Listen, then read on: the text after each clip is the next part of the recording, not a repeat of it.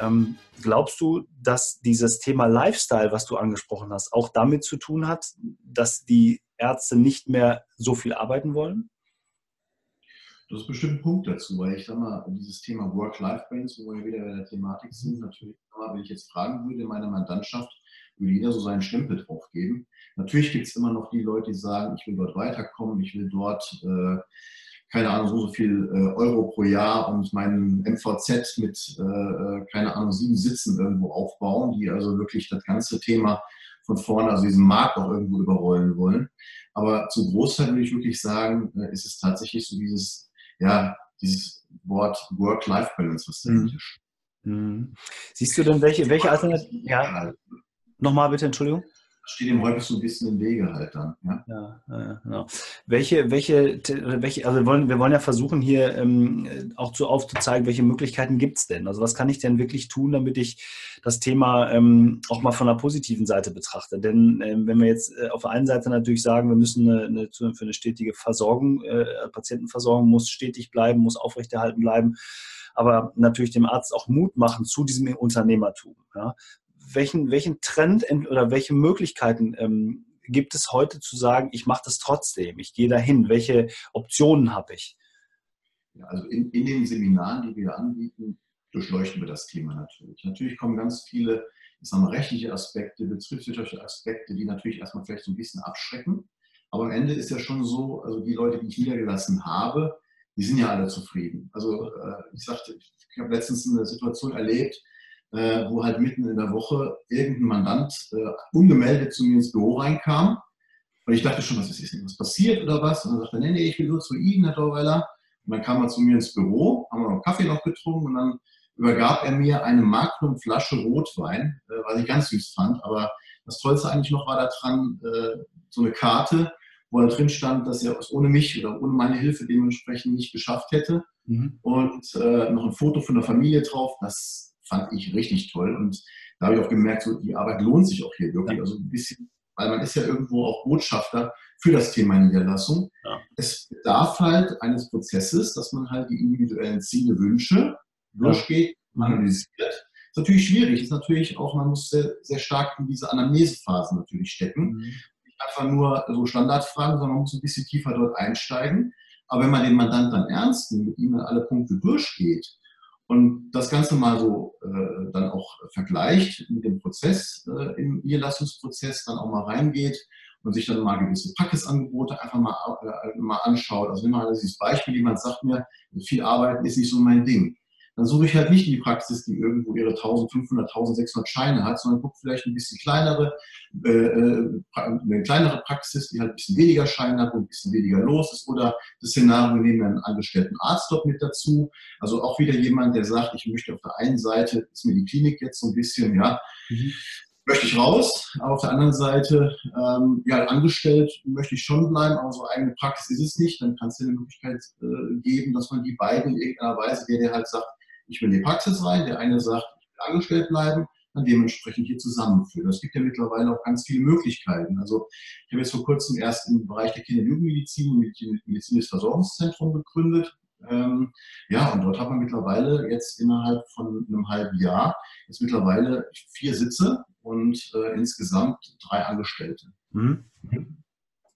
Das ist alles in der Praxis. Ja, genau. Und das ist ja mittlerweile, und das ist nochmal ein auch ein schönes Learning. Auf der einen Seite, es gibt ganz, ganz viele Möglichkeiten innerhalb der ambulanten Versorgung mittlerweile zu sagen, ich, äh, ich, beschäftige mich eben nicht nur mit der Praxis im Sinne von der Anstellung, sondern äh, mit der Niederlassung, also der Selbstständigkeit, sondern ich gehe eben auch als Alternative in, in die Anstellung in die Praxis. Ähm, dann komme ich gleich nochmal drauf. Es gibt ja auch spezielle Förderprogramme. Aber dieses, dieses, ähm, dieses Thema, das möchte ich nochmal aufgreifen, das hast du vorhin gesagt, dass im Grunde ja niemand, der in die Niederlassung gegangen ist, A, ein wirtschaftliches Thema hat, also ein wirtschaftliches Problem hat, weil er sagt, das klappt alles nicht, ich, die, die Ausgaben sind zu hoch, was ich immer wieder erlebe, am Anfang für, für viele eine unglaublich hohe Rolle spielt. Kann ich die Kosten, die entstehen, überhaupt über die Praxis ähm, äh, erwirtschaften und wie viel bleibt letztendlich für mich über? Also die größte Sorge ist, ist immer, komme ich, wenn ich aus der Komfortzone, ich nehme mal das, was du gesagt hast, rausgehe, äh, habe ich dann hinterher noch das, was ich, was ich zum Leben brauche, weil ich habe ja plötzlich viel mehr auf Ausgaben. Also dieses Verständnis dafür zu entwickeln. Und es gibt ja nie eine Praxis, also ich bin jetzt in den letzten 17 Jahren, habe ich nicht eine Praxis gehabt, die aus Gründen der Praxis irgendwie ein wirtschaftliches Problem gehabt hat. Wenn es etwas geben sollte, legen diese Themen ja meist im privaten Bereich oder äh, ausschließlich eigentlich im privaten Bereich. Und die zweite Sache ist die Entwicklung hin vom Arzt zum Unternehmer. Die passiert ja schon während, der, während des Beratungsprozesses. Also ich erlebe es auch ganz oft, dass jemand kommt und sagt, ähm, ich weiß gar nicht, wie ich es machen soll, bitte helfen Sie mir, wie du das gerade auch gesagt hast.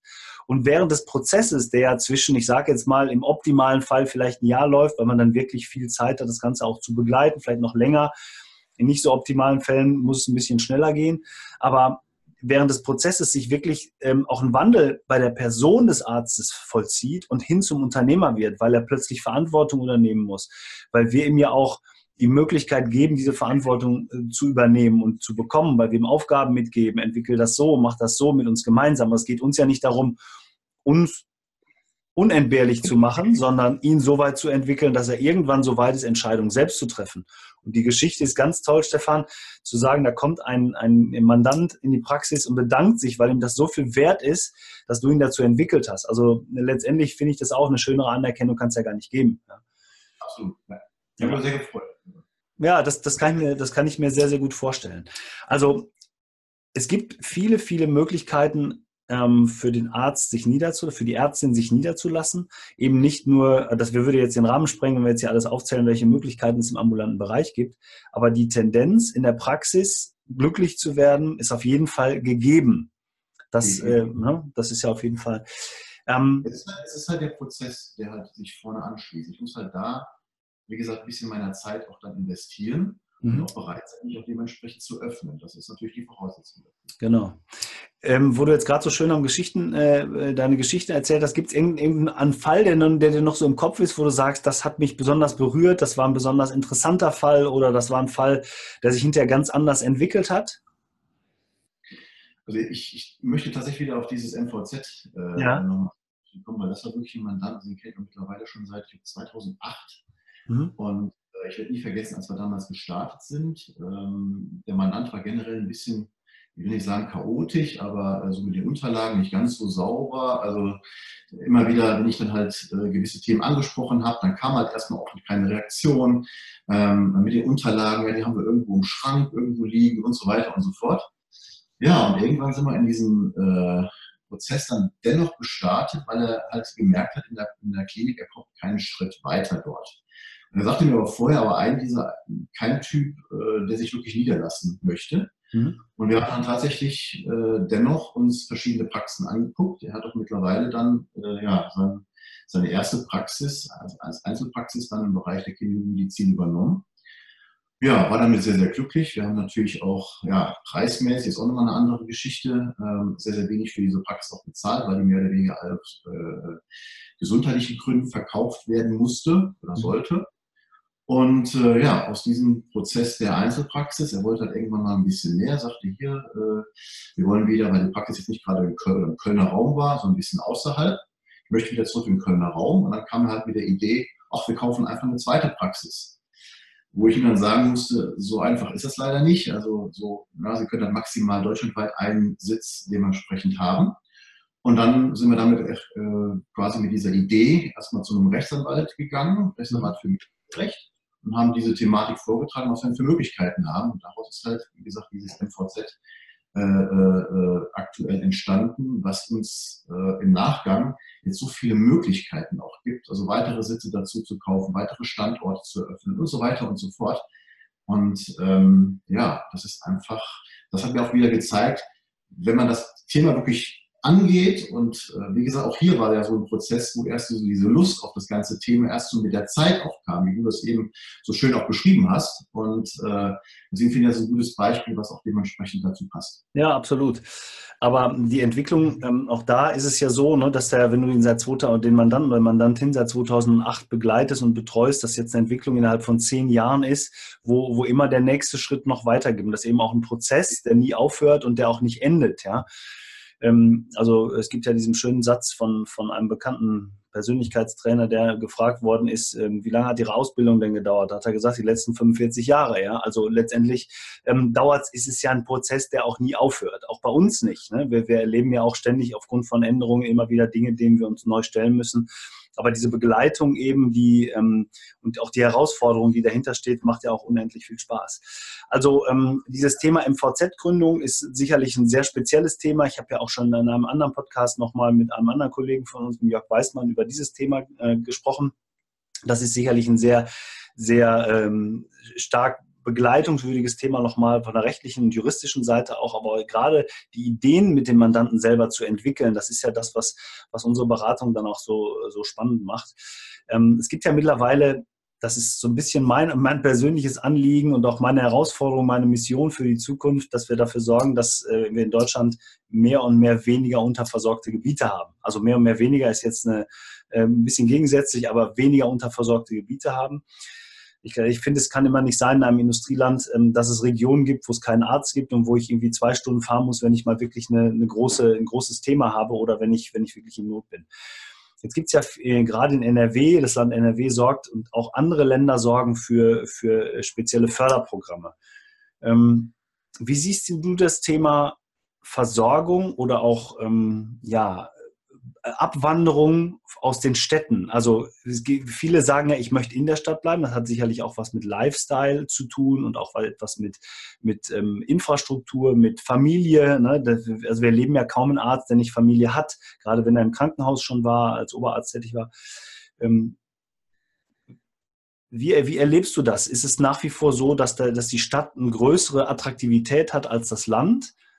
Definitiv, definitiv. Also das fängt, das fängt in Köln schon fast an, wenn ich einem Mandant sage, also ich habe zum Beispiel, könnt ihr jetzt, könnt ihr jetzt drei äh, Praxen äh, ad hoc nennen, wo ich weiß, das sind gut laufende Praxen, aber ist halt nicht Köln, sondern es ist halt dementsprechend, ich sag mal, in der Nähe Gummersbach, mhm. was wenn man so ein bisschen sich in der Region auskennt von Köln, ich sag mal, Fahrzeit irgendwo dreiviertel Stunde. Man fährt sogar noch gegen den Strom, also man fährt ja. morgens aus Köln raus, ja. Und in der Regel ist diese Autobahn dann sogar frei, das ist die A4. Und äh, selbst da, äh, das Thema spreche, bespreche ich ja mit meinen Kunden. Ich habe dort eine Praxis und so.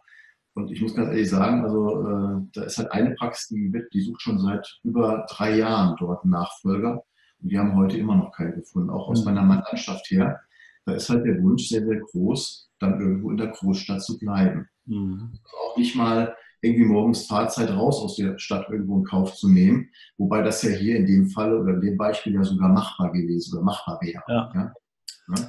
Aber ich finde das sehr, sehr schade, weil ich komme ja auch vom Land, eher Hunsrück, ja. Mhm. Und äh, ich erlebe das halt auch, wie hier sehr, sehr viele Praxen äh, dementsprechend aktuell schließen und kein Nachfolger äh, äh eingesetzt werden kann, trotz auch hier äh, äh, Möglichkeiten oder auch Förderprogramme, die dementsprechend laufen. Aber ähm, der Wunsch ist halt doch irgendwo von den Leuten da, irgendwo in der Stadt zu bleiben.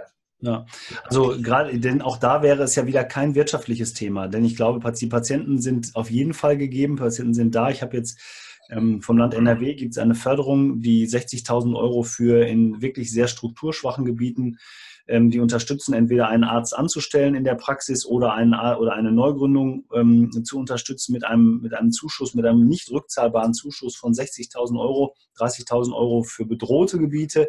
Und dann gibt es weitere Zuschüsse, die, die ähm, die Förderung von Personal, die Qualifikation der Praxis weiter unterstützen. Also da kommen Summen teilweise von über 80.000 Euro zustande, die man da als Unterstützung bekommt, wenn man in eine solche Praxis geht. Und dafür kriege ich ja schon mal eine Praxis ähm, äh, eingerichtet, beziehungsweise beziehungsweise wenn ich jetzt nicht gerade eine, eine hochintensive äh, ähm, Praxis habe, wo ich Geräte brauche und so weiter. Ähm, also es ist weder ein, ein wirtschaftliches Thema, es ist weder ein Thema, dass ich mit Patienten nicht auskomme und eigentlich, wenn man sich überlegt, da könnte es auch kein ähm, ja, Thema der, der, der, der Freizeitgestaltung, Infrastruktur sein. Du hast gerade Gummersbach, also ich glaube Bergisches Land angesprochen, wenn ich hier über den Münsteraner Bereich spreche. Ich habe letztens noch eine eine Info rausgegeben, da ging es um das, äh, um eine Nordkirchen, also da ist das Schloss Nordkirchen, da fahren jedes Jahr über 500.000 Menschen hin, gucken sich dieses, dieses wunderschöne Schloss an, ein altes Barockschloss, aber es fehlen Ärzte vor Ort. Ähm, wäre vielleicht eine Idee zu sagen, eine Praxis zu entwickeln, jemanden anzustellen, also ich sage mal aus Köln heraus zu sagen, eine Anstellung, in Gummersbach die Praxis entwickeln, trotzdem aufbauen? Oder hast du das Gefühl, selbst das funktioniert nicht, weil ich meinen Lebensmittelpunkt gar nicht habe? Es, es wäre ein Versuch auf jeden Fall wert. Ja? Also ich würde ja keine Möglichkeit unversucht äh, lassen, ja? Mhm. die das Problem in irgendeiner Weise äh, anpacken. Also ja. wenn es die Möglichkeit gibt, das in irgendeiner Weise durchzusetzen, also auch hier im Hunsrück, wäre ich dankbar dafür. Ja, weil ich glaube, ich glaube, ich glaube tatsächlich auch, dass da ganz, ganz viel Potenzial ist. Auch, ähm, auch dieses, gerade das Thema Lifestyle beziehungsweise Familie, Beruf mit in Einklang zu bringen. Und nochmal, es muss ja nicht unbedingt in, der, in dem Niederlassungsthema, sondern ich kann ja auch als, als Unternehmer sagen, wie du gerade das schöne Beispiel mit dem, mit dem MVZ gebracht hast, zu sagen, ich möchte gerne eine, eine Zweitpraxis eröffnen. Diese Möglichkeit äh, nehme ich dann, stelle einen Arzt darauf an, das wird gefördert und ähm, gründe dann vielleicht eine, eine, eine Gesellschaft ähm, in Abstimmung mit der KV, die ja mittlerweile, oder mit den KV, also mit den Kassenärztlichen Vereinigungen, die ja mittlerweile uns diese Chancen und Möglichkeiten auch geben.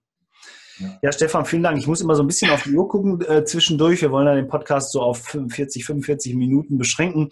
Ähm, äh, ich fand ganz interessant, sehr, sehr interessant, insbesondere, dass du anfangs gesagt hast, dass du die Mediziner schon so weit begleitest, dass sie schon in der, in der Qualifikation der oder in, in dem ersten berufsbegleitenden Gespräch schon an ihre Qualifikation für die Zukunft denken sollen und das denen mit auf den Weg zu geben. Das ist der erste Schritt zum Unternehmertum. Das also finde ich sehr, sehr schön dass das so tief geht und dass, ähm, dass deine Mandanten, und das spricht ja auch für dich, ähm, dich so lange begleiten. Also dieses Thema lebensbegleitende äh, Beratung und Begleitung äh, spielt da ja eine sehr, sehr große Rolle. Ähm, ja, zum Schluss, wir haben viele Dinge noch nicht besprochen, wir haben noch ganz viele Fragen hier stehen, aber wir werden natürlich eine Verlinkung machen, also wer sich direkt mit dir in Verbindung setzen möchte, ich werde deine, deine Kontaktdaten unten mit in die Shownotes nehmen. Ich möchte auf jeden Fall, dass, dass die Menschen oder junge Ärzte die Möglichkeit haben, sich auch direkt an, an dich zu wenden. Ansonsten gerne Kontakt über uns und ich würde es dann weiterleiten. Ähm, zum Schluss mache ich immer eine kurze Frage, kurze Antwortrunde.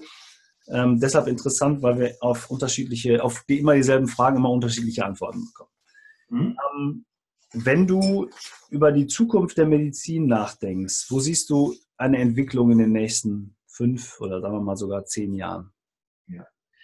Also zum einen, ich hatte letzte Woche ein sehr, sehr interessantes Gespräch ähm, mit ging es um die Entwicklung eines orthopädischen Fitnessstudios. Mhm. Ist immer dieser Oberbegriff ganzheitliche Medizin ja, mhm. dass man dementsprechend den Patienten schon nicht erst dann äh, in die Praxis bekommt, wenn er halt äh, das Problem hat, so eventuell schon davor und auch die ganze Nachbetreuung und so weiter so aus einer Hand dementsprechend geht. Das ist dementsprechend, das würde ich sagen, ist ein Thema, äh, was da noch viel intensiver äh, betreut werden kann. Mhm. Auf der anderen Seite so der ganze Bereich Digitalisierung. Also letzte Woche war ja die äh, Keynote von Apple. Ich dachte am Anfang so, oh, wird wahrscheinlich diesmal ein bisschen langweilig werden. Und dann kam die, die neue Apple Watch die ja mittlerweile diese EKG-Funktion äh, mhm. auch hat. Erstmal, glaube ich, was war.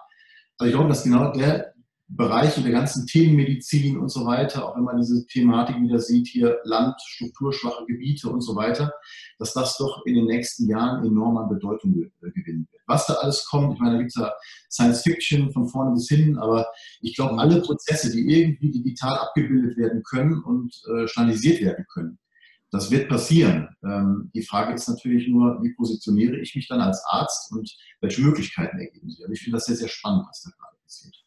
Ja, super. Das ist ein wirklich total spannendes Thema und ich glaube, die Ärzte sollten da keine Sorge für haben, sondern sollten es annehmen und ähm, ähm, die Möglichkeit darin sehen, sich mehr, und das ist ja ein GKV-Problem, also ein Problem, dass ich zu wenig Zeit habe, diese Digitalisierung nutzen, um mehr Zeit für den Patienten zu haben und ähm, dann die Qualität der, der Behandlung noch weiter äh, steigern zu können. Ne? Ähm, wenn du heute so über dein Leben nachdenkst, würdest du heute gerne etwas anders machen oder anderes machen? Nö. Also ich muss ganz ehrlich sagen, ich bin tatsächlich so, wie es momentan ist und mit dem, was ich auch mache, weil ich bin tatsächlich frei in der Auswahl, wie ich es tue, was ich mache, wie ich es mache und äh, was ich tue. Und auch mit meinen Mandanten. Also ich sage immer dazu, ich habe die besten Mandanten der Welt. Mhm. Ähm, macht unwahrscheinlich Spaß den, ja, die zu begleiten, die auch ja, mitzubekommen, so wie die Lebensprozesse auch dann Veränderungen ergeben. Sei es, man hat ja so die Situation zu Beginn, äh, dass man die kennenlernt, so in der Regel so nach dem Studium oder kennengelernt hat. Ähm, und dann irgendwann kommt das erste Kind, dann steht der Kinderwagen im äh, Büro, äh, dann bereitet man sich vor, ähm, dann geht man in den Prozess der Niederlassung rein oder beschäftigt sich mit der Thematik und so. Und das macht eigentlich unwahrscheinlich Spaß. Also ich möchte momentan daran eigentlich nichts ändern. Sehr schön. Gibt es denn einen Ort, ja, ja sehr schön. Gibt es denn einen Ort auf der Welt, wo du gerne arbeiten oder leben möchtest? Also ich finde Szenerie Munster super klasse, auch mit meinen Hobbys, die ich habe. Aber ähm, noch besser geeignet wären dazu natürlich irgendwo so die Alpen. Also österreichische Alpen, das wäre so, da können wir durchaus vorstellen, da zu leben. Okay, sehr schön. Kann ich gut nachvollziehen. Ähm, ja, gibt es ein Buch oder einen Film, der dich in der Vergangenheit besonders mitgerissen, motiviert oder erreicht hat, als Tipp? Ja, also vielleicht, ich sag mal so, ähm, momentan bin ich tatsächlich, ich habe mir jetzt äh, ein Hörbuch runtergeladen, was ich jetzt so mhm. während meiner ganzen Flugreise und so weiter mir dann reinziehe. Und so ein bisschen be das heißt, bewegt hat mich tatsächlich so jetzt eine Story. Das Buch heißt Der Tätowierer von Auschwitz. Ich habe mich sehr, in den letzten Monaten sehr stark mit dieser Thematik so ein bisschen auseinandergesetzt. Also auch so dieses Ärztethema Mengele und so weiter ja auch dort mit drin, äh, was ich sehr erschreckend finde Mhm. Auf der anderen Seite aber auch äh, sehr emotional auch geschrieben, dieses Buch. Also das ist tatsächlich jetzt mal so ein Buch, was mich jetzt tatsächlich so ein bisschen hat nachdenklich werden lassen. Okay, kann ich nachvollziehen. Ja, also ähm, ja, wirklich ein sehr emotionales Thema, aber auch natürlich ein sehr spannendes Thema, aber natürlich auch ein erschreckendes, gerade wenn man über die, die, das Thema Medizin im, äh, im Rahmen Nationalsozialismus nachdenkt. Ne? Ja. Ähm, ja, und zu, zum Schluss immer meine furchtbar uneigennützige Frage. Wen kannst du uns oder wen würdest du uns gerne noch für diesen Podcast als Interviewgast empfehlen? Mediziner oder Kollege? Oder? Sehr gerne jemand aus dem Bereich der Medizin, aber natürlich auch jemand anderes, der grundsätzlich interessant sein könnte. Ja, ich glaube, sehr interessant könnte ein Mandant von mir sein. Und mhm. zwar, ähm, ja, ist das, ist das dieser bekannte, dieser Orthopäde, von dem ich mal sprach. Mhm momentan dabei ist, die Praxis äh, seines Vaters zu übernehmen. Auch mitbekommen hat natürlich, wie der damals sich als Orthopäde niedergelassen hat, sich aber sehr stark schon so ein bisschen mit dieser Thematik, wie sieht die Orthopädie der Zukunft aus. Also ich glaube, mhm. das ist ein interessanter Gesprächspartner in dem Zusammenhang. Sehr, sehr gerne. Würde ich mich sehr über einen Kontakt freuen im Nachhinein, wenn du die Möglichkeit hast, ihn vielleicht mal zu fragen, ob er das will. Gerade vor dem Hintergrund, dass es ein Generationenthema ist. Also Vater schon die Praxis und jetzt Sohn Praxis mit der Veränderung für die Zukunft. Und eben eine, eine, schöne, ähm, eine schöne Geschichte auch für das Thema Erfolgsgeschichtenpraxis. Ja, Stefan, ganz lieben Dank für deine Zeit an diesem Montagmorgen ähm, und nach deiner anstrengenden Woche. Ich freue mich wirklich sehr über die, die Tipps und auch die, die Informationen mal zu deinem Alltag und auch zu dem, wie du mit den jungen Mandanten umgehst. Ganz toll. Ähm, auch ich habe wieder ein bisschen was dazugelernt von einem Kollegen, ähm, den ich schon lange kenne, aber es ist trotzdem immer wieder schön, noch mal so ein paar Fragen zu stellen ähm, und mal zu sehen, ne? wie genau, wie gearbeitet wird. Stefan, vielen, vielen Dank. Ja, für Sie ganz lieben Dank fürs Zuschauen und Zuhören. Wie immer bitten wir, oder nicht bitten wir, sondern ich würde es fast erwarten mittlerweile zu sagen, bewerten Sie doch diese Folge bei iTunes oder YouTube. Denn für uns ist es deshalb wichtig, denn nur so können wir wissen, was wir besser machen können, ob wir noch, äh, wie wir es noch interessanter machen können für Sie und welche Gäste wir weiter in diesem Podcast begrüßen dürfen. Freue ich mich sehr drüber. Bewerten heißt also auch tatsächlich einen Kommentar schreiben und ansonsten nur ein paar fünf Sterne. Das ist das, was uns am meisten freut. Stefan, dir ganz liebe äh, Grüße noch nach Köln und ähm, wir sehen uns in der Zukunft. Bis dahin. Tschüss. Tschüss.